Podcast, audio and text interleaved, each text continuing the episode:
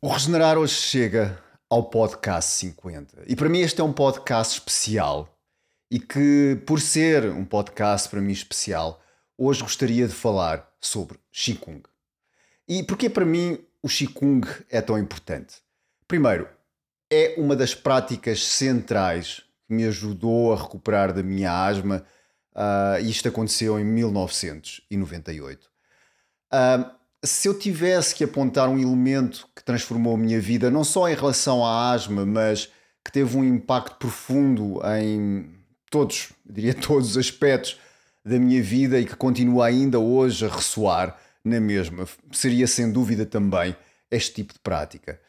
E também se tivesse que referir uma mudança que neste momento, agora, neste momento, poderia recomendar a alguém para começar agora mesmo, seria também começar a praticar Qigong, uma prática de fortalecimento interno. Por isso, preparei um podcast para comemorar este 50 podcast Regenerar, onde vou explicar não só o que é o Qigong, mas o que é que ele pode trazer à vida de quem o pratica. O meu nome é Lourenço de Azevedo e sou o anfitrião deste podcast, como já devem ter reparado, e a minha paixão é desenvolver práticas e métodos para fortalecer a vitalidade física e emocional, através de práticas como estas, não só para além do Qigong, também como a alimentação, como o alinhamento com os ciclos pessoais e também com os ciclos sazonais. Antes de começar, e se ainda não o fizeste, faço-te o convite para que aproveites para subscrever o canal Regenerar no YouTube ou deixar um like para ajudar este conteúdo a chegar a cada vez mais pessoas.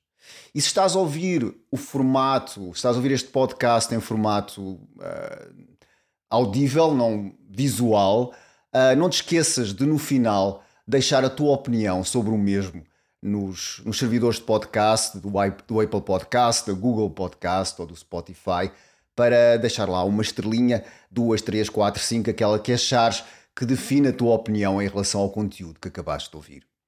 Vamos lá então? Eu queria começar por uma história. E, e as histórias começam com o Era uma vez, não é? E esta também começa assim. Era uma vez, há cerca de 4 mil anos atrás, numa área da China. E nesta área, os habitantes, devido a alterações climatéricas, já nessa altura haveria algumas, uh, neste caso relacionadas com o aumento da umidade, começaram a ter dores nas articulações, um, ah, dores devido ao, à um, umidade. Isso, como quem já teve esse tipo de dores, as chamadas talvez dores reumáticas, um, acaba por limitar consideravelmente a vida das pessoas. E, e nesse sentido, um, e como quem governava na altura essa área da China eram xamãs, portanto, os xamãs tinham um papel muito importante na, na governação uh, do país, ou pelo menos dessa área. Uh, então, eles desenharam ou desenvolveram uma dança, e essa dança ao ser praticada, aliviava as dores e permitiu que as articulações dos habitantes dessa região recuperassem a sua mobilidade normal. Deixou de haver problemas com a umidade, talvez não por causa da umidade, mas porque o ambiente interno dessas pessoas não estava adaptado às mesmas. E hum, pensa-se que esta história hum, é talvez aquilo que é a origem do Qigong como hoje o conhecemos. Uma prática uh, que tem como sua raiz um, a raiz terapêutica, a raiz comunitária, porque as danças eram feitas, um, não eram provavelmente só feitas individualmente, mas em grupo, uh, e que utiliza a sabedoria da natureza para criar mais vitalidade e sustentabilidade em quem as pratica. Para mim não foi fácil um, arranjar três tópicos. eu fiz um bocadinho de batota. eu arranjei três tópicos, mas vou desenvolvê-los. Uh, escolhi três tópicos para o podcast de hoje e falar sobre Qigong. E, hum, e o primeiro tópico é o que é o Qigong e como é que isto chegou à minha vida, esta prática. Como é que funciona o Qigong terapêutico? Uh, como, quais são os fundamentos e os princípios desta prática e como podem ser incluídos, uh, como é que esta prática pode ser incluído nas nossas vidas. Então, o que é que é o Qigong? e como é que ele chega à minha vida? Um, essencialmente eu comecei a praticar Qigong, já tinha tido uma experiência numa altura em que, em 1997, mais ou menos, em que estava a aprender Tai Chi, e havia uns exercícios de aquecimento um, e que eu, na altura, comecei a praticar Tai Chi de uma forma tão obsessiva que magoei um joelho. Praticava 5 horas por dia e só via aquilo à frente uh, e acabei por magoar um joelho. E então o Qigong para mim foi aqui uma, uma forma não só de recuperar, mas também percebi que se eu queria praticar às 7 da manhã ou às 6 da manhã, uh, o meu quarto não tinha espaço para fazer a forma de Tai Chi. E então, por, por essa razão, uh, pensei, ok, o Qigong se calhar é, é mesmo para mim. E, e entretanto, também uh, o Qigong fazia parte da escola de medicina chinesa, é? em que eu comecei a estudar e é, era, ainda é, hoje da Escola Superior de Medicina Tradicional Chinesa de Lisboa, é um ponto central no currículo. Não é? A prática de Qigong é algo que faz parte de, dos cinco anos de currículo como algo. Uh, Costuma-se dizer que quando se faz Qigong e sabe teoria básica, o curso é bastante mais fácil. E, e, e, e, o meu percurso começou aí. Começou aí num curso de verão, antes de começar o próprio, próprio curso, uh, uh, o próprio curso efetivo de medicina chinesa. Eu, ah, o curso tem medicina chinesa, mas eu vou aproveitar o verão e vou fazer um curso de Qigong. E passei o meu verão a ir viajar para Lisboa, já não me lembro, acho que eram duas vezes por semana, a ter aulas de Qigong e aquilo realmente fez mesmo sentido. Houve ali um clique. Eu acordava cedo para praticar, eu pensava, eu lia, eu estava. Ainda não havia internet como há agora com esta informação, mas eu estava totalmente um, apaixonado por esta prática. E, e, que depois, quando eu comecei a escola mesmo e me foi receitado e, e, comecei a praticar com mais intensidade e com mais algum conhecimento, foi realmente, como eu disse, um dos fatores que acabou por uh, regular uma asma que eu tinha de há 28 anos. É? Ajudou-me neste processo todo de recuperação de uma condição crónica. Uh, porquê? Porque a asma tem a ver com a respiração e uma das, das, dos três princípios do Qigong, o primeiro é o corpo, ou pelo menos um deles é o corpo, uh, a respiração e a mente. A respiração faz parte de um deles. É? A respiração uh, acabou por ser fundamental para me ajudar a respirar de forma diferente no dia a dia. Não é? E, e, o meu percurso acabou por se desenvolver por aí. Eu apaixonei-me por uma vertente que é a vertente que trabalha com a quietude, não é? Que se chama postura da árvore ou a prática da postura da árvore. E fui procurando professores nesse sentido um, e que me ajudaram a aprofundar toda esta prática, de, de, a trazer não só a melhorar a, a minha relação com a quietude, porque eu Uh, sempre pratiquei desporto de alguma maneira, mesmo com asma. Eu, eu fiz bodyboard, eu gosto de esportes de mar. Uh, eu tentava correr, apesar de ter asma, tentava correr. Eu tentava fazer uma série de coisas. Um, e isto foi, acabou por ser, ok, havia movimento, como é que eu posso trazer esta quietude para a minha vida? É um pouco como é que eu trago a quietude para o movimento e depois também no movimento uh, trazer essa quietude. Portanto, há aqui esta ideia deste tipo de prática em que há este princípio, encontrar na vida, dentro do movimento, a quietude uh, e encontrar na quietude também movimento. O movimento e a quietude acabam por se complementar a si mesmos. E encontrei vários professores durante este processo que foram uh, melhorando e foram, de certa maneira, trazendo uma visão do que é que é introduzir a quietude na minha vida e também a sua relação com a vida em si. Um, a prática do Qigong basicamente é algo que na sua essência não está desligada da vida. Mesmo que esteja em família ou num templo, uh, existe vida para além do Qigong, ou seja, o Qigong é como uma camada, e esta é a minha visão, e tudo aqui que está neste podcast é a minha visão sobre o Qigong e a minha experiência de 25 anos. O Qigong é aquela camada, aquela camada onde tudo o resto da vida pode assentar. E não quer dizer que eu não faça desporto, não quer dizer que eu não, não tenha uma família, não quer dizer que eu não tenha uma série. não tenha uma vida normal, mas o Qigong para mim é aquele, aquele background, aquele som de fundo uh, que faz a ligação entre todos os aspectos da vida.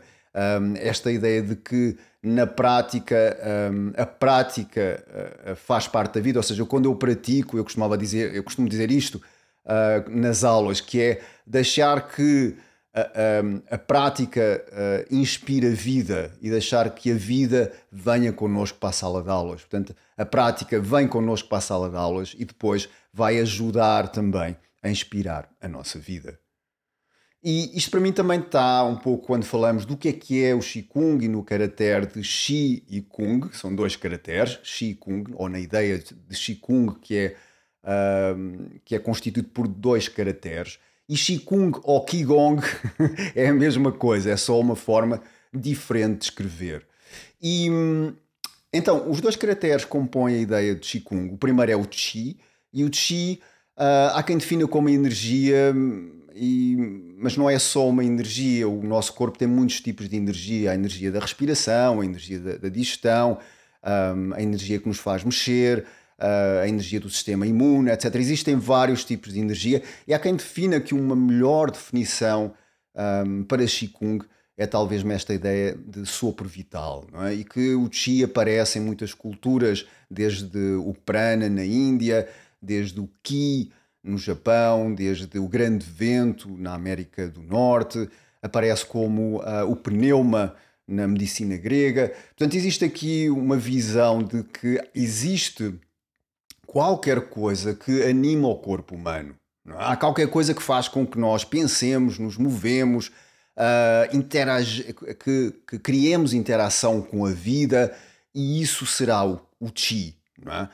E nesse sentido, por isso é que há tantas escolas de Qigong, como se calhar alguns de vocês já viram, e tantos mestres e tantas, e tantas vertentes, e nenhuma, dela, nenhuma delas uh, tem mais preponderância que outra. Essencialmente é cada escola tem uma forma diferente de interpretar esta energia vital. Seja uma escola chinesa, seja o yoga da Índia, seja as práticas japonesas seja as práticas dos índios, sejam as práticas xamânicas da Europa e de outros países, são formas de interpretar esta energia vital que está dentro de nós e também uh, fora de nós, sob forma da natureza, uh, das estações do ano, um, do céu, da terra. Portanto, estas combinações são também chi. Como é que o nosso chi uh, interage com o chi daquilo que está à nossa volta?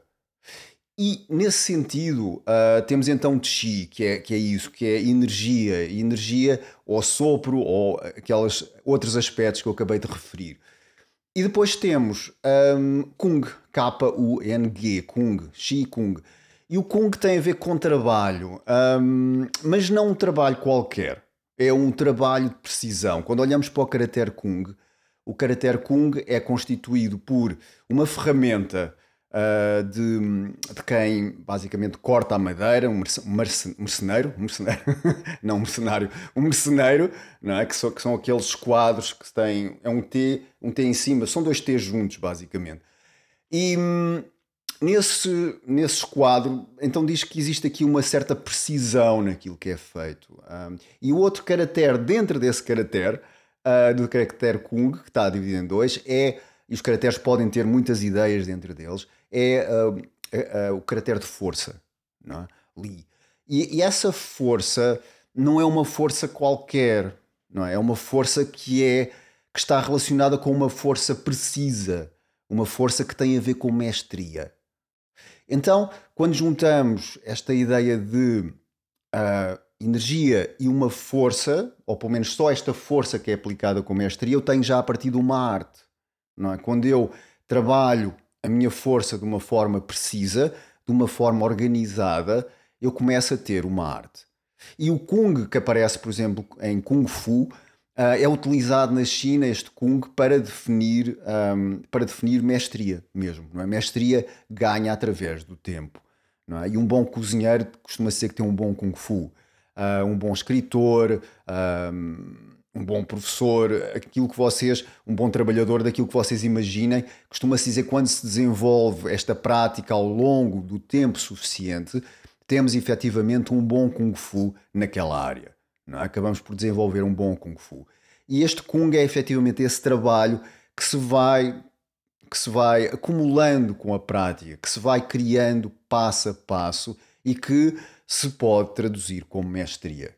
Assim, se eu juntar energia e mestria, tenho uma arte, não é? Uma arte de regular a, a minha energia vital. E Qigong pode ser traduzido de várias formas, esta é a minha experiência. Não é? Qigong para mim é uma prática, uma arte que permite dar-nos a capacidade de regular a, a, nossa energia vital. E mais tarde podemos mesmo aprender, quem quer seguir, por exemplo, a, a, a, o percurso de instrutor desta área, pode aprender também práticas que podem ajudar a regular a energia dos alunos ou das pessoas que, o, que os procuram de forma, de forma particular. E é como se fosse uma terapia ou como se fosse efetivamente uma terapêutica como outro tipo de terapêutica tradicional. E então, esta ideia da regulação da energia, se nós virmos que cada ser humano tem uma energia diferente, se cada um de nós tem um tipo de energia diferente, porque somos todos diferentes, então temos esta energia que eu tento regular é muito semelhante à minha identidade, é muito semelhante à minha forma uh, pessoal de funcionamento, não é? E nesse sentido, o Qigong é também uma descoberta da minha identidade e é também uma descoberta como, da minha forma de operar no mundo, é? encontrando soluções criativas de forma que operar no mundo seja sustentável, que seja um percurso regenerativo, que seja algo que me vá nutrir mais que debilitar. É? E, como eu disse há pouco, houve várias tentativas, não é? E, houve várias tentativas, várias escolas, existem várias escolas uh, com o intuito uh, que expressam esta cultura, esta arte, é? em que cada escola tenta, da sua forma, trazer uma maior clareza, quer com práticas, uh, quer com princípios que permitem criar uma maior clareza sobre o que é que é energia vital e como é que eu a posso regular. Existem essencialmente três escolas. Existem as escolas religiosas ligadas ao taoísmo, ao budismo, a outras religiões, em que têm práticas que permitem, por exemplo, ao praticante, um, no caso do budismo, por exemplo, estar durante mais tempo sentado sem ter problemas nas costas ou nas pernas. Portanto, exercícios que permitam ao meditador, a quem medita, uh, ter uma prática menos dolorosa, uma prática que ser mais saudável, efetivamente, neste processo.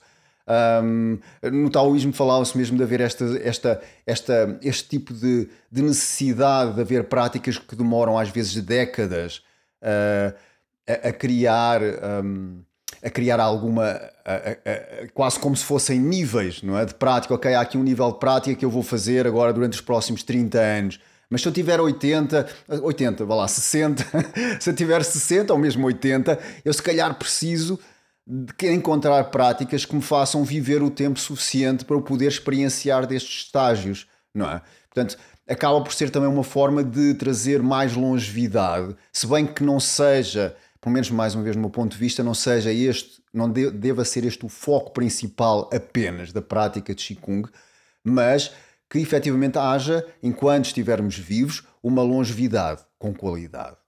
Portanto, estes três tipos que são, como eu disse há pouco, o religioso, o marcial, em que se utilizam as práticas e a compreensão da própria energia vital uh, para poder ser mais eficiente uh, em lutas, para ser mais eficiente nos pontos que se vão utilizar, para ser, digamos que é perceber a engenharia de um sistema e como é que eu posso disromper a energia desse sistema e sair vencedor. Vamos ser claros. É? Portanto, a ideia é um pouco esta ideia de perceber como é que o oponente funciona a nível energético, como é quais são os pontos mais sensíveis, quais são um, os pontos que podem ser um, não só um, uh, atacados, mas também tratar da própria saúde dos, dos praticantes. e porque é importante estar saudável é? E muitas vezes os praticantes, de, mesmo do Qigong marcial em si, acabam por desenvolver uma boa saúde. Os artistas marciais que utilizam Qigong acabam por ter uma saúde bastante, uh, bastante para além daquelas pessoas que não utilizam este tipo de práticas. Isto foi observado na China. E, e por ser observado desta maneira, as pessoas, não, mas isto é uma prática a incluir não só para a minha saúde, mas também para uma compreensão mais eficaz das práticas marciais. É? E, e, então temos ainda uma terceira categoria, que é o Qigong terapêutico, que é o Qigong que é utilizado para tratar. Uh, e é um Qigong uh, que pode ser prescrito não é, por um médico de Qigong, uh, mas também pode ser utilizado como prática pessoal. Não é? e, e, o que acontece, por exemplo, houve uma altura na China em que um, havia um, uh, nos hospitais as coisas funcionavam assim em relação ao Qigong. Alguém ia com uma dor no ombro e fazia uma consulta. E o médico dizia: olha, uh, tudo bem, colocaria agulhas, ou prescrevia plantas, ou faria massagem. Um, e dizia, ao pé de onde é que mora? E a pessoa dizia, ah, eu moro naquele, naquele local. E ele dizia, ah, olha, ao pé onde vive existe um parque, e lá existe um professor de Qigong. Portanto, vai lá uh, e vai lá 20 dias seguidos ou 30 dias seguidos. Tem aqui uma, um papel, ele vai lá pôr um carimbo todos os dias e quando chegar ao fim de 30 carimbos ou 20 carimbos, volta cá e nós continuamos com o tratamento. O que acontece era que a maior parte das pessoas não voltavam à, à segunda consulta. Não porque não tenham gostado do médico, mas porque efetivamente aquilo que, que era proposto, a prática, não só criava autonomia, mas criavam e criava com esta autonomia ferramentas para a pessoa não só compreender a própria dor, mas para prevenir isso no futuro. Portanto, a, a prática do Qigong terapêutico é quase como criar uma autonomia e um empoderamento pessoal que pode ser prescrito numa fase essencial, mas que leva é o início de um percurso de autodescoberta dessa mesma energia vital. E que provavelmente vou descobrir coisas que mais ninguém até agora descobriu acerca do meu corpo e que às vezes são muito pessoais uh, que não conseguem ser transmitidas da forma como o meu ombro roda, ou da forma como eu estou de pé, ou da forma como eu interajo com o mundo. Portanto, uh, mas vai ser uma viagem de descoberta que me vai autonomizar. E eu sei isso em relação à minha asma. Não? Há coisas que eu consigo prescrever e há coisas que eu consigo apenas prescrever a mim mesmo. É? Certas situações, certas um, e vamos, como também vou explicar, uh, fazer Qigong não nos impede de ter lesões, às vezes também nos lesionamos e às vezes também adoecemos e às vezes também nos zangamos e às vezes temos uma série de questões, mas permite-me de alguma maneira uh, perceber que existem formas que a minha energia vital funciona e tentar que ela seja o mais funcional possível e o mais equilibrada possível, não é? É uma prática, o Qigong é uma prática que não é, não é teórico é prático. Vocês podem aprender algumas coisas ao ouvir este, este podcast, mas depois recomendo ou que vão ao nosso site em regenerar.pt ou que vejam o link abaixo, eu vou deixar. Existem algumas práticas lá disponíveis. Uh, ou então procurem um vídeo no YouTube e, e vejam, procurem Qigong uh, e, e, vejam se faz sentido para vocês aquilo que aparece. Não é? Mas basicamente existe a teoria que é importante um, é importante que haja uma teoria, às vezes para percebermos o que é que estamos a fazer, mas muito daquilo que nós vamos descobrir no Qigong vai ser prático, não é? Vai ser prático e é a sabedoria da prática que vai acumulando este tal Kung, esta mestria que vai acumulando passo a passo, ano após ano, semana a dia após dia, que se vai criando à medida que se vai praticando. É? E que isto está acessível a qualquer pessoa. É? é, como dizia um amigo meu, uh, o Miquel Rocha, eu vi um, um, um, vídeo nas redes sociais que ele dizia: Eu vou falar da acupuntura e muitas das coisas que eu vou dizer da acupuntura não se, encontram, não se encontram nos livros, porque a acupuntura é uma coisa prática para ser experienciada. E o Qigong é exatamente igual. Portanto, há muita coisa que não vem nos livros. Há muita coisa que vocês, se iniciarem este percurso, não vão encontrar nos livros. Isso é fantástico porque estão a entrar em contato com a vossa identidade com a vossa energia pessoal. Eu vejo o Qigong cada vez mais como algo que é transcultural. Um, e que existe esta regulação do Qi, como eu já, já referi, existe em todo o mundo. Todo o ser humano, houve uma altura, talvez quando já estava para além da, da pirâmide de Maslow, da sobrevivência, um, começou a criar sistemas ou práticas que ajudassem a usufruir mais do dia a dia, também a recuperar de doenças, é certo, mas a poder viver uma vida mais plena. É? E a visão transcultural do Qigong quer dizer o quê? Tem a sua origem na China, sem dúvida, são, é aí que nasceu, não é? como outras práticas com as mesmas características. Mas a minha procura e a minha investigação neste momento é de abarcar uma visão mais transcultural, que possa ser utilizada em qualquer parte do mundo, em que possa ser explicada a alguém que nunca ouviu falar de Qigong, possa ser explicada a quem já ouviu falar de Qigong, independentemente se vive na Europa, na América, no Japão, na China, uh, e que possa chegar de alguma maneira, independentemente da cultura.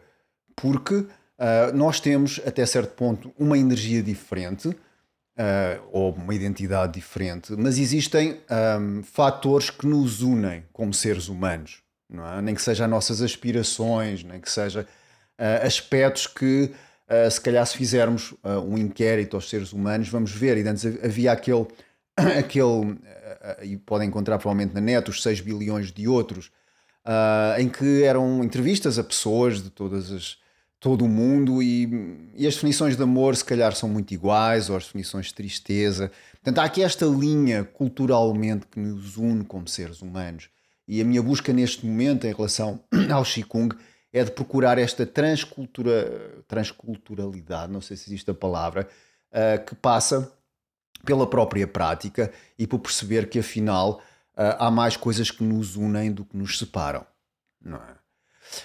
E Essencialmente, como é que funciona o Qigong terapêutico? Um, podemos ver várias visões de como é que, ao praticar um exercício, funciona. Um, e há uma visão mecanicista, é? há uma visão de que se eu rodar o ombro, um, o ombro vai, vai melhorar, é? e é uma visão que foi amplamente usada, amplamente usada nos anos 50 na China, em que foram abertas clínicas, spas, spas, mas spas também de hospitais, não é? Um, em que, e clínicas também de dimensões gigantescas, em que um, haveria a, a, prática essencialmente, ok, dói, então eu movo um bocadinho como na tradição daquela primeira história que eu contei, em que se há dor num local, se eu dançar nessa zona, se eu se eu mover essa zona, as coisas melhoram. E é aqui uma visão mais mecânica, uh, bastante eficaz, não é? Porque tem a ver com, às vezes, não só uh, eu posso rodar os joelhos, a anca e os ombros, mas o efeito é diferente se eu primeiro rodar os ombros, a anca e os joelhos, por exemplo. Não é? E tudo isto é estudado e organizado, é testado e percebe-se de uma forma, às vezes, precisa e cirúrgica uh, qual é o exercício mais importante para aquela zona. Há depois também a, a visão um, energética, não é? a visão energética da própria prática. E esta visão energética tem a ver com um, a visão em que uh, há aqui um, um alinhamento uh, de três fatores importantes na nossa vida. E que, a nível do Qigong terapêutico, um, acredita-se há aqui um princípio. Independentemente do desequilíbrio que alguém tenha, seja ele físico, seja ele emocional, independentemente do desequilíbrio que alguém tenha, existe, qual for, seja o nome, pode ser o nome mais banal ou o nome mais estranho, inventado ontem, porque foi descoberta esta doença ontem. Existe sempre um desequilíbrio a vários níveis ou uma falta de alinhamento entre o corpo, a respiração e a mente independentemente daquilo que vocês considerem. Há um desequilíbrio de alguma maneira. Quando há este alinhamento entre corpo, respiração e mente, existe uma maior homeostasia. O corpo funciona de uma forma diferente, funciona de uma forma mais equilibrada, gasta menos energia, portanto, mantém-se mais saudável. Quando existe este desalinhamento entre estes três universos, então temos aqui uma doença, temos aqui um desequilíbrio, não é? E a visão do Qigong terapêutico é trazer o equilíbrio destes três aspectos. É? O movimento tem uma respiração própria e tem uma intenção mental própria. E isto vai ajudar, se eu estiver a fazer um movimento em que eu estou consciente da respiração e consciente da atenção que tenho que dar ao movimento, então, nesse momento, e pode ser por segundos, pode ser por minutos, há uma tendência a estes três universos ficarem mais alinhados. E com a prática e com o tempo, vai efetivamente criando mais alinhamento, mais alinhamento, e o corpo vai, vai criando uma tendência para ficar mais na homeostase, criar uma, uma, uma capacidade do corpo se autorregular e uma capacidade do corpo ser mais eficiente. É? Essa é a visão que eu posso chamar energética desta prática. E depois tem também a visão espiritual de como é que o Qigong terapêutico pode uh, pode funcionar. A partir do momento que o corpo está bem e que a respiração está mais alinhada e existe este, um, este alinhamento, então existe um pouco também as nossas emoções e a nossa forma de ver o mundo começa a funcionar de forma diferente. É?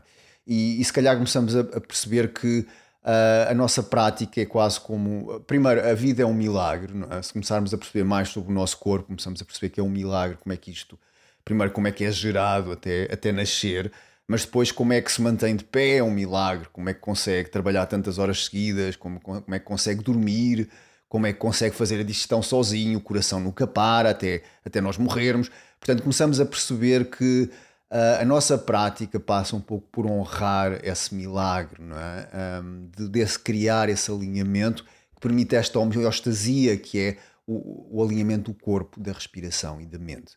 Isso vai nos trazer uma profundidade de observação e de, de, de, quase veneração pela vida humana e respeito pela vida humana, mas também dos outros seres vivos, não é? Porque uh, para um rato também é um milagre, ou para uma amiba também é um milagre estar viva, ter chegado até aqui. Aliás, só por causa das amibas e do, dos seres unicelulares básicos é que nós estamos aqui. Portanto, a partir daí há que haver um respeito também por eles. Mas há aqui este, este princípio uh, que aparece também, esta, esta visão mais espiritual, que varia de pessoa para pessoa, uh, mas de que a vida é efetivamente um milagre não é? E cada prática e cada momento pode ser um momento para honrar uh, este aspecto e este, esta nossa existência onde estamos. É?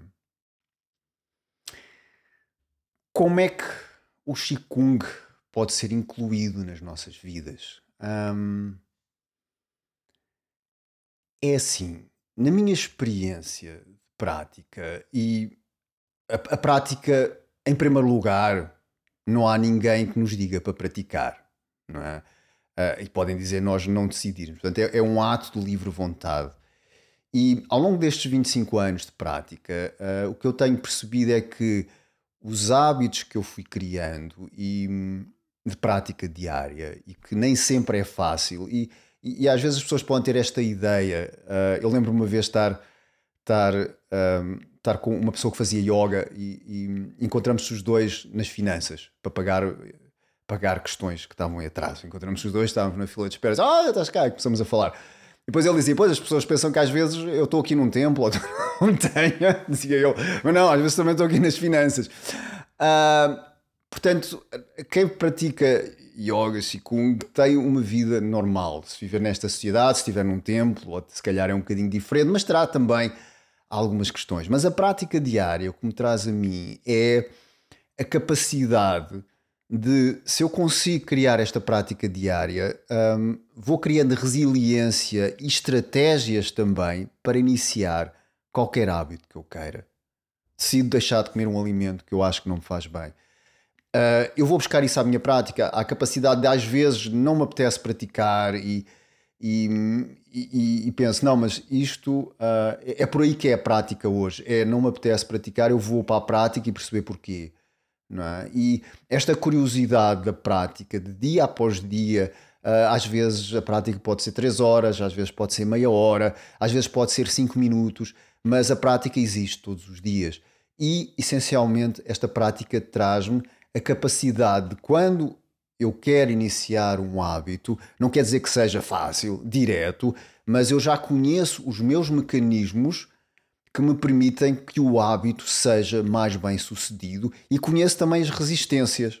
Não é? Conheço também a resistência. Se eu tiver que fazer uma rotina semanal, uh, se eu tiver que gravar um podcast todas as semanas, eu percebo que há, às vezes pode haver mais resistência, às vezes pode não me apetecer tanto, às vezes parece que não tenho inspiração, mas deixa-me curiosamente pegar no, numa folha de papel e escrever.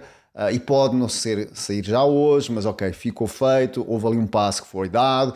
E um, isto em todos os aspectos da minha vida, desde quando eu me conheço e desde quando eu comecei a praticar Qigong. Portanto, criei aqui uma base que me permite criar hábitos. E eu vejo isto noutros praticantes, que permite criar uma base uh, que me permite desenvolver num, qualquer hábito não é? Ok, eu quero desenvolver este hábito de começar a correr, ok, então tenho, sei quais vão ser as minhas resistências, sei o que é que eu vou dizer a mim mesmo que não é para fazer, ou o que é que é para fazer, e então sei também como, pela minha experiência, da minha energia e da, da, do cultivo desta energia vital, perceber as melhores formas de levar isto a bom porto. Não é? O Qigong também uh, permite esta expansão dos horizontes. Um corpo saudável permite ter os horizontes de vida diferentes. Se alguém está com dores em qualquer lado do corpo, hum, não está a ver se for uma dor nas costas ou nos joelhos, pensa, ah, vou caminhar este fim de semana com aquele grupo, vão andar não sei quantos quilómetros. Não vou. O meu horizonte diminuiu.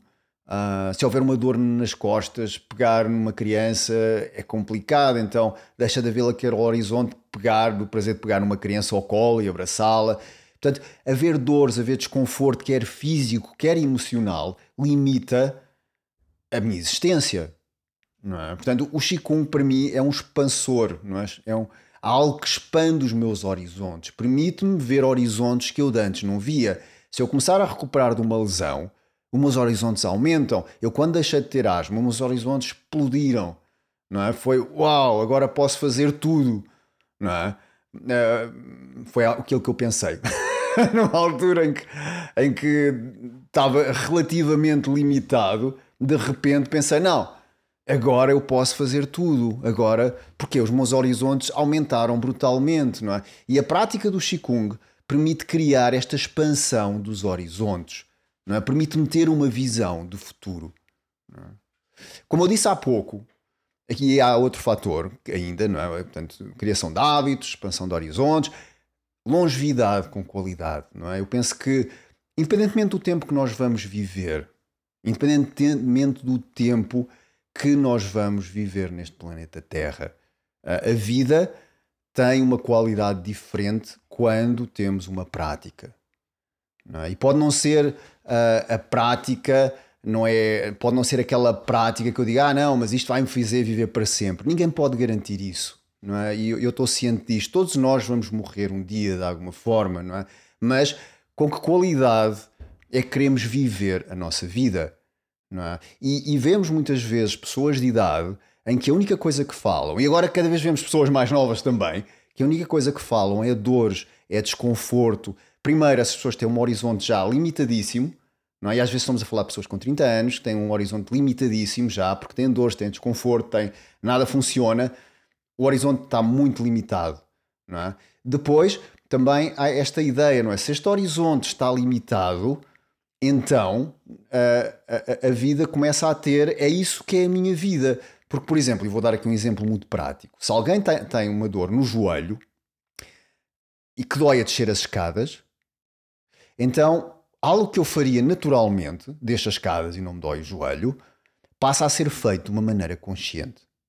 Isso até pode ser interessante para percebermos como é que pomos o pé, como é que nos organizamos e como é que a estrutura é importante. Tudo bem. Mas, ao fim de algum tempo, se a dor do joelho continua, isso passa a fazer parte do meu consciente. Não é? Para além de uma série de coisas que eu já tenho que fazer, portanto, a minha vida, e aos poucos, à medida que a dor vai aumentando, que a, a mobilidade vai piorando, todos os fatores que antes levantar da cama não precisava pensar, agora preciso pensar, uh, vergar-me para lavar a cara não precisava pensar, agora já preciso pensar, descer as escadas já preciso pensar. A vida passa a ser uma doença limitada e algo que antes era inconsciente e agora é consciente, isso gasta imensa energia. E numa primeira fase, o Qigong não é aquela coisa, uau, vou ficar cheio de energia. Não, mas vai-me poupar imensa energia. E quando eu tenho mais energia disponível, quando eu consigo poupar mais energia, ou quando, quando eu consigo poupar energia, então eu fico com mais energia. E muitas vezes é por retirar todo o ruído de fundo que existe na minha vida, a nível, numa primeira fase, se calhar a nível mecânico ou a nível crónico, existe, esse ruído desaparece. Agora já consigo descer escadas a correr, uau, já me consigo levantar na cama e não preciso pensar nisso. Não é? Isso vai dar imensa energia, vai dar, abrir espaço para que eu possa começar a viver de uma forma com mais visão. Não é? Senão é difícil ter uma visão para amanhã, não é? E que também é importante. Eh, às vezes focarmos só no agora, mas se isso for norma, torna-se desafiante, não é? E, e, e isso torna-se desafiante basicamente para qualquer ser humano. Por isso é que muitas vezes as pessoas que falam só do corpo, há uma grande compaixão da minha parte nesse sentido, porque é realmente essa a realidade delas, é, é a vida delas, é isso. Se eu tiver sempre a ver séries de televisão, eu falo, falo das séries, das séries de televisão que vejo. Se eu tiver a ler um livro todo o dia, depois de um fim de semana a ler um livro, eu quero falar só desse livro, porque é aquilo que está na minha vida. Agora, se eu tiver uma dor no joelho, é só disso que eu falo, ou pelo menos que, que, porque é aquilo que, que ocupa o meu dia. Não é? E o Qigong e também outras práticas, dentro do que eu considero as práticas de fortalecimento interno, ajudam a eliminar o ruído da vida. É? Aquele ruído de fundo sempre pode ser físico, pode ser emocional, e é isso que traz, numa primeira fase, a energia ao corpo. É? Outra coisa que, para mim é importante é, é uma prática para a vida. É uma prática que, neste momento, eu tenho consciência que, independentemente do estado em que eu esteja, se eu estiver consciente e conseguir respirar, hum, eu consigo praticar Qigong. É? Portanto, eu posso levá-la para qualquer lado. Eu estou saudável neste momento, consigo mover como eu gosto e como eu quero, mas tenho a noção clara que poderá haver, e, e a vida é finita, em alturas em que eu não me possa mexer, eu vou continuar, continuar a conseguir praticar Qigong. Nem que seja pela respiração, nem que seja pela atenção aos pensamentos, nem que seja pela atenção ao como o corpo está. É? é possível praticar para toda a vida.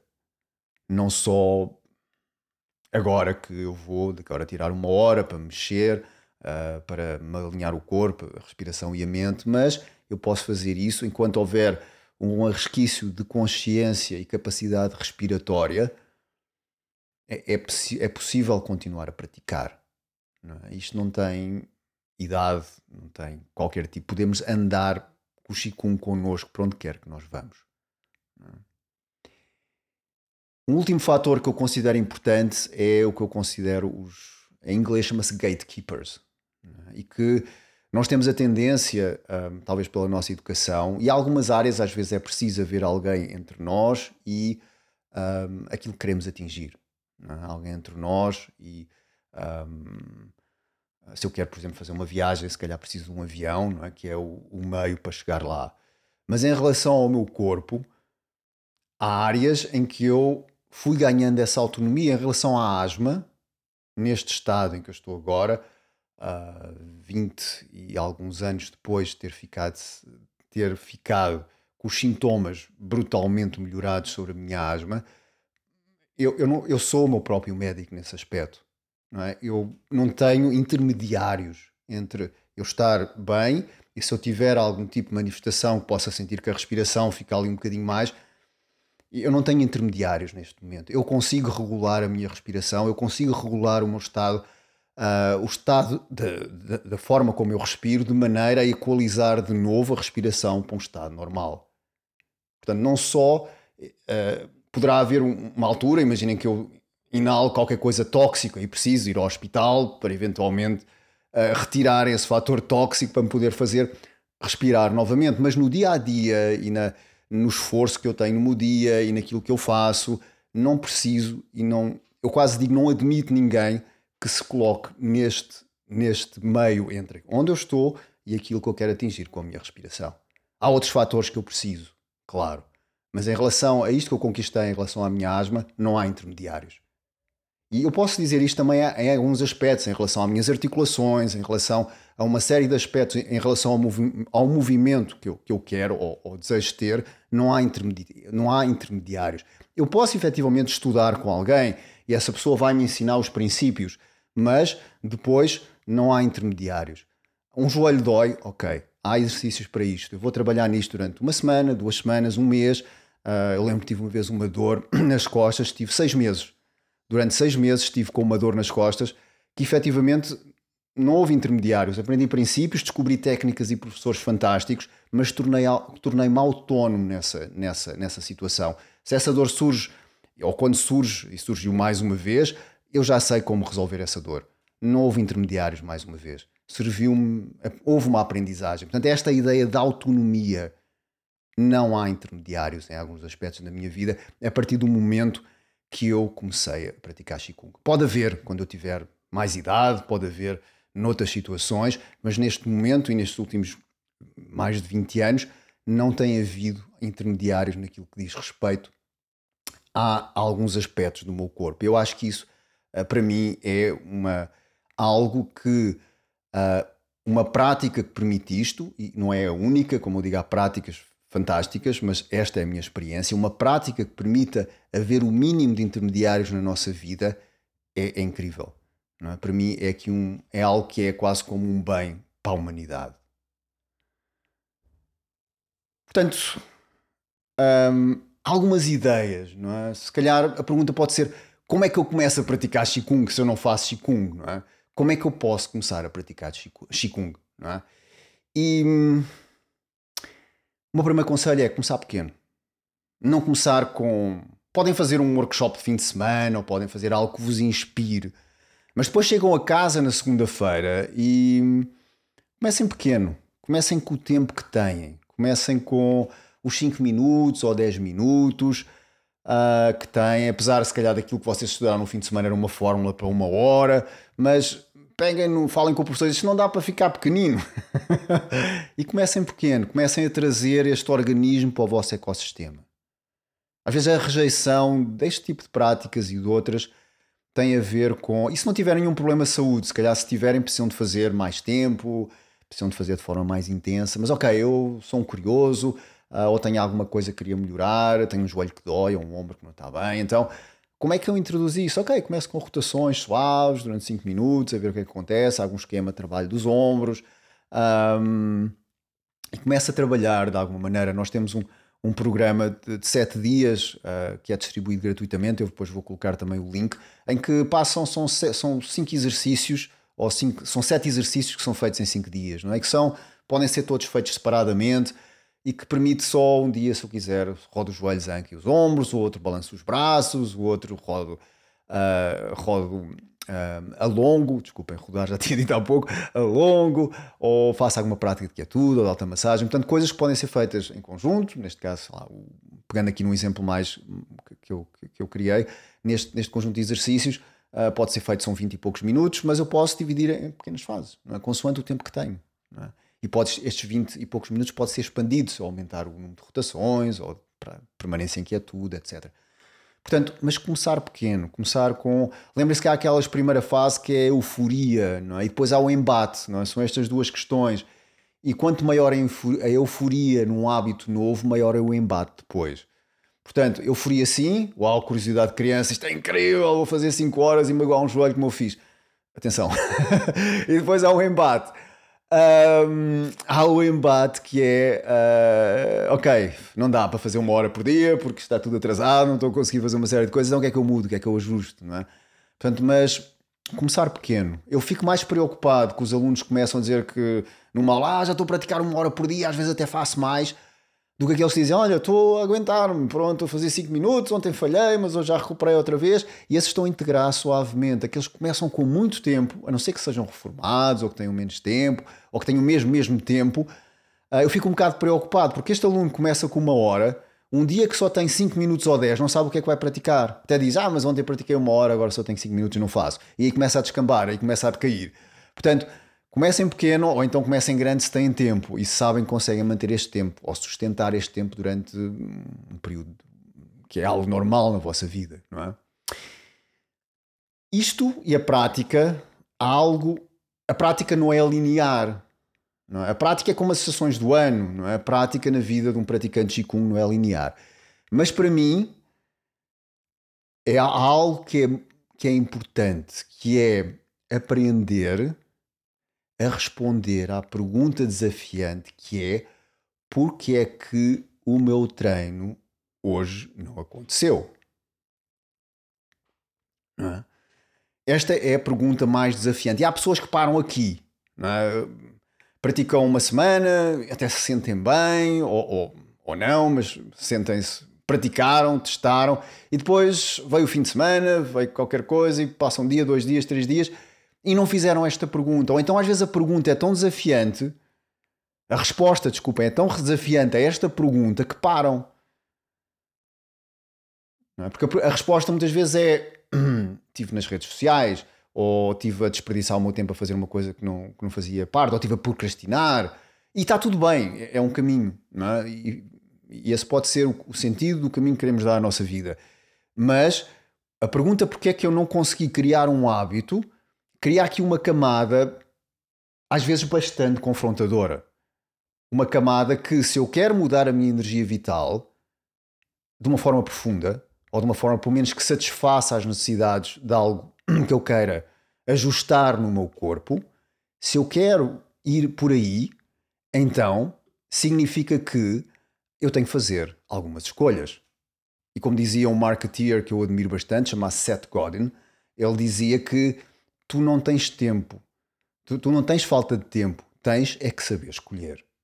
E esta pergunta é a pergunta que eu faço às vezes, tipo, porque é que ontem o meu treino foi mais curto, ou porque é que agora ainda não estás a praticar, não é? E, e aqui não existe esta ideia de que há, uh, não, às vezes não há desculpas. Nós, na nossa prática, sabemos o que é que temos que fazer. Nós sabemos o que é que temos que fazer para mudar a nossa vida. É? E às vezes, no fundo, sabemos, não é? Se nós pararmos, se nós intuirmos, se nós tivermos tempo e desconexão, nós sabemos o que é que temos que fazer. É? E às vezes o Chico vem tocar aqui um bocadinho nisto, tipo, eu devia estar a praticar, mas prefiro estar aqui no sofá e, e, e, e, pronto, e às vezes não há, não, não existe aqui esta ideia de que uh, nós nunca vai haver, eu pratico há 25 anos e, posso dizer que nunca é straightforward. Às vezes é, ok, acordo e é fácil, levanto-me e treino, mas às vezes nem sempre é, às vezes tenho que arranjar tempo, às vezes tenho que deixar de fazer outras coisas, às vezes tenho que me levantar e não me apetece levantar da cama, mas estou lá, estou lá todos os dias e estou lá da forma que uh, eu, apesar de às vezes não estar no meu melhor, estou, de certa maneira, a marcar a presença, a sentir como é que eu estou no meu dia de hoje. E eu costumo dizer que a prática da manhã pode ser muito semelhante a uma máquina do tempo. Se eu acordo de manhã e pratico e tenho consciência como é que está o meu sistema nervoso, como é que está o meu corpo, o meu dia pode ser totalmente diferente do que se eu não tiver essa consciência. Se eu sentir quando acordo de manhã que estou agitado, e se eu conseguir regular essa agitação ou parte dessa agitação, eu vou começar o dia com a consciência que tenho que ir um bocadinho mais devagar. E se eu não tiver essa consciência, o dia pode ser totalmente diferente. Ou se eu sinto que há um desconforto e digo, se calhar hoje tenho que ir com mais calma. Se calhar hoje não posso estar tanto tempo sentado, tenho que mexer mais. Se calhar hoje tenho que comer de forma diferente. É? Se calhar hoje tenho que me deitar mais cedo. E se eu não tiver, então é como a máquina do tempo, se eu não passar por esse evento, eh, é quase como naqueles filmes do, em que as pessoas viajam no tempo, eles alteram um ponto no tempo que depois no futuro muda completamente as coisas. E eu costumo dizer que o Qigong é uma máquina do tempo. Permite-me, ao alterar um ponto na minha prática ou na minha existência, que seria de manhã. Eu não sei como é que chegaria se eu não tivesse essa consciência, mas sei que seria de maneira diferente. O Qigong uh, é um estudo continuado. É? E, no que, e aí, quando começamos a praticar, é uma paixão que muitas vezes é para toda a vida. É? E é uma prática que é para toda a vida. Uh, há pessoas que ficam em linhagens durante toda a vida, há pessoas que estão ou não estão em linhagens, há pessoas que depois desenvolvem percursos mais individualizados, mas é um estudo continuado. É um estudo continuado em que vamos, uh, vamos pegando neste percurso de autonomização e de, de criar cada vez menos intermediários na nossa vida. Claro que uh, mais poder ou mais possibilidades traz também mais responsabilidade, não é? Uh, mas é, é, um estudo continuado, é como quem cozinha, é? aprende novas técnicas, uh, quem escreve. É uma arte, e no passado o Qigong era muito semelhante a quem estudava medicina, a quem estudava história, a quem estudava literatura. É uma arte, é, é algo que vai sendo desenvolvido um, dia após dia. E esse estudo continuado não quer dizer que é ler livros ou ver cursos, muitas vezes, e pode passar por aí no início, mas muitas vezes é a capacidade de ir estudando o próprio sistema, o próprio corpo, é? a própria forma como nós uh, vamos interagindo no nosso dia a dia. Isso por si só é um estudo fantástico, é? mas que beneficia bastante quando está ligado a uma comunidade. É? Que a comunidade é um catalisador brutal da nossa prática, ajuda-nos a evoluir. Eu vejo nos cursos, eu tenho um curso de instrutores, e nesse curso há um catalisador incrível. A comunidade não só na própria prática, mas entre também as relações dos próprios alunos, faz com que uh, a prática deles suba exponencialmente do que se o curso fosse de um ano, este curso é de três, mas se fossem três anos a estudar em casa, sozinho. É? Uh, e quanto mais é o tempo, mais este fosso é, é, é maior. Se for um curso de oito semanas, então é diferente. Oito semanas, a comunidade tem algum impacto e pode ajudar bastante, nesse, nesse, em que seja para arrancar, mas quando falamos, por exemplo, em três anos, sem comunidade é bastante duro e bastante, uh, bastante menos rico do que se eu tiver uma comunidade em que eu coloque efetivamente dúvidas, em que eu efetivamente falo com as pessoas e, e, e posso ajudar também os outros. Uh, faz de mim um cidadão do mundo dentro da prática do Qigong e isso acaba também por ser um cultivo dessa mesma energia. É? um, portanto, o Qigong para mim, uh, aqui a tentar abreviar e, e dar aqui um, um, fecho a este podcast, é que uh, este, este é um pouco o, o legado é? que eu gostaria de criar, não é? E uh, ou pelo menos que eu tenho vindo a criar ao longo destes anos, um, e que este legado tem a ver com criar maior autonomia possível nas pessoas. É? E, e, para mim, por isso é que no Regenerar eu, eu refiro muitas vezes a sustentabilidade pessoal. É? E que essa sustentabilidade pessoal não é. A sustentabilidade para mim é uma palavra que é muito nova e fresca ainda, uh, embora se diga que neste momento já não é sustentabilidade, já não é. Para mim, quando se coloca a sustentabilidade deixa de estar. Eu acho que estamos na fase 3.0 da sustentabilidade. É a sustentabilidade que já não tem a ver com o ambiente, que é importante, sem dúvida, mas que é a sustentabilidade pessoal. E ainda estamos. O autocuidado, que faz parte dessa sustentabilidade, as práticas de fortalecimento interno, que fazem parte dessa sustentabilidade, para mim, ainda estão a dar os primeiros passos neste momento. Portanto, para mim é um tema fresco, é um tema que está a começar ainda, não é? Que é esta questão da sustentabilidade pessoal, porque tudo começa uh, na disponibilidade com que cada um de nós uh, abraça o mundo. É? E se eu estiver bem, uh, aquilo que me rodeia também terá, vai usufruir de, desse estado. Eu, eu gostava de, de, terminar esta exposição com uma frase do John Kabat-Zinn, ele é o, o tetravô, é, é, o avô, não é? o tetravô para mim é, é o Tirnatan do Mindfulness, esse é o tetravô, é o Tirnatan. Um, o tetratratravô seria talvez o Buda ou, o progenitor do, do mindfulness. Um, mas o John Kabat-Zinn dizia que se houver a consciência de que a meditação nos pode salvar a vida, então nós vamos meditar mais vezes. É? Vamos incluir a meditação com mais frequência na nossa vida. Eu, o Qigong, para mim, é, faz parte desta categoria. E qual é o maior bem ou recurso que nós podemos trazer para a nossa vida e com aquelas pessoas que nós interagimos, que é desenvolver a capacidade de nos movermos a partir da quietude. Isto não é um conceito não é, etéreo. Mover-nos a partir da quietude significa mover-nos a partir da nossa janela de tolerância a partir de um sistema nervoso mais regulado, a partir de um sistema nervoso mais consciente e mais ciente daquilo que está alinhado com o nosso propósito de vida. Portanto, este tipo de práticas, essencialmente, acaba por ser, eu costumo dizer, se elas chegaram até agora, de alguma maneira, e se atravessaram o espectro das, da humanidade como nós a conhecemos, com guerras, com com pestes, com catástrofes, uh, é porque é útil. É? Se foi passado de geração em geração, se foi utilizado uh, em vários contextos, e se ainda hoje chegou até os dias de hoje e continua, continua a ser uh, acedida é? e termos acesso a este tipo de práticas, é porque, de certa forma, é útil. E hum, Aqui em jeito de resumo para aquilo que vimos hoje. Uh, estes três tópicos que eu escolhi, como eu disse, não foram fáceis. Uh, tive que resumir aqui uma série de material, mas vimos o que é que era o Qigong, não é? o que é que, os tipos de escolas, como é que ele aparece, não é? como é que ele aparece também, falei um pouco de mim, como é que ele apareceu na minha vida.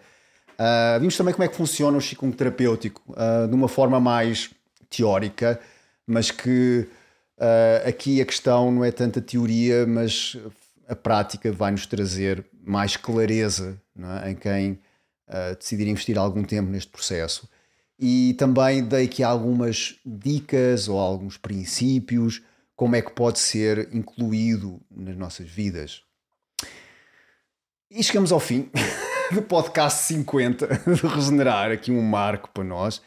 Metade 100 já é, já é, já é considerável. Um, e se gostastes deste podcast, deixa um like ou eventualmente uma avaliação sob forma de estrelinhas nos servidores de podcast que utilizas. Uh, partilhas, partilha se achas que isto é faz sentido para ti e possa fazer sentido uh, para mais alguém. E pergunta embaixo, uh, utiliza a ficha de contacto do Regenerar, faz-me chegar as tuas perguntas e dúvidas uh, sobre este tema e eu terei todo o gosto em responder. Muito obrigado a todos vocês e boas práticas.